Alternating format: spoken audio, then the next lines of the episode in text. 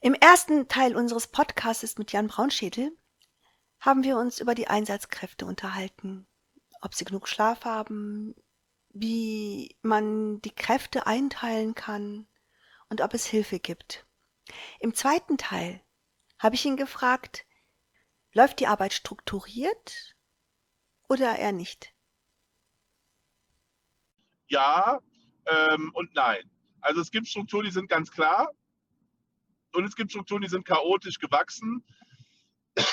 Das ist auch nicht schlimm. Also grundsätzlich ist die Befehlskette klar. Sie ist nur sehr lang aufgrund der Größe der Lage. Also muss sich das vorstellen, da steht jetzt irgendwo in einer Ortschaft, die vielleicht auch zerstört ist, ein einzelner Rettungswagen und sichert da vor Ort die medizinische Grundversorgung im Moment.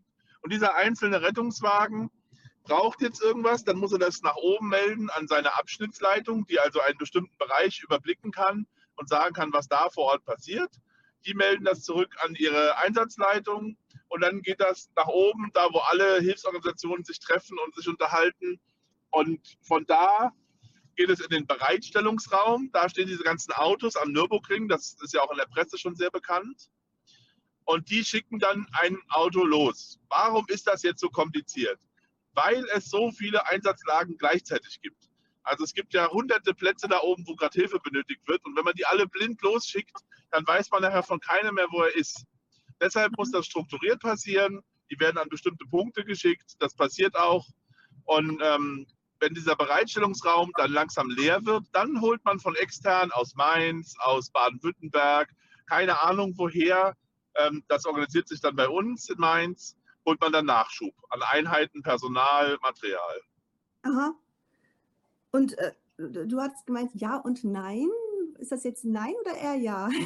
Ja, es ist beides. Also, wir haben alle eine Ausbildung. Die mhm. Ausbildung sagt zum Beispiel für eine sogenannte Schnelleinsatzgruppe Sanität, wie meine, jawohl, die haben die und die Anzahl Autos dabei und die können mit dem, was sie haben, ähm, 30 Patienten versorgen.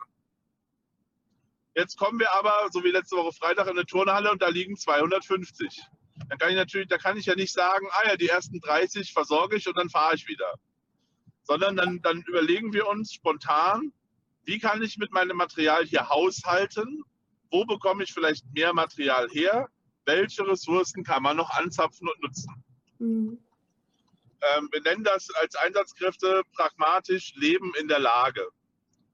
Das heißt, äh, die Lage ist immer das, was gerade passiert. Das nennt man Lage. Mhm. Und wenn man da vor Ort ist als örtliche Führungskraft, dann muss man sich überlegen, wie gehe ich jetzt mit dem, was ich hier habe, um. Und um das an einem Beispiel festzumachen, ich brauche dann zum Beispiel Schaufeln und dann habe ich da einen Bauarbeiter stehen, der hat zufällig welche zum Helfen mitgebracht. Dann frage ich den. Und dann klappt das. Ich könnte ja. natürlich auch meine Befehlskette gehen, aber ich habe ja eben erklärt, wie kompliziert das ist, mhm. aus guten Gründen. Deswegen gibt es beides deswegen kann es auch passieren, dass da, wo jetzt sehr viele Spontanhelfer sind, die großartige Arbeit leisten, die Häuser leer räumen, Schlamm wegschaffen und, und noch Schlimmeres, dass da weniger professionellere Hilfe auftaucht, weil man einfach weiß, da ist schon jemand.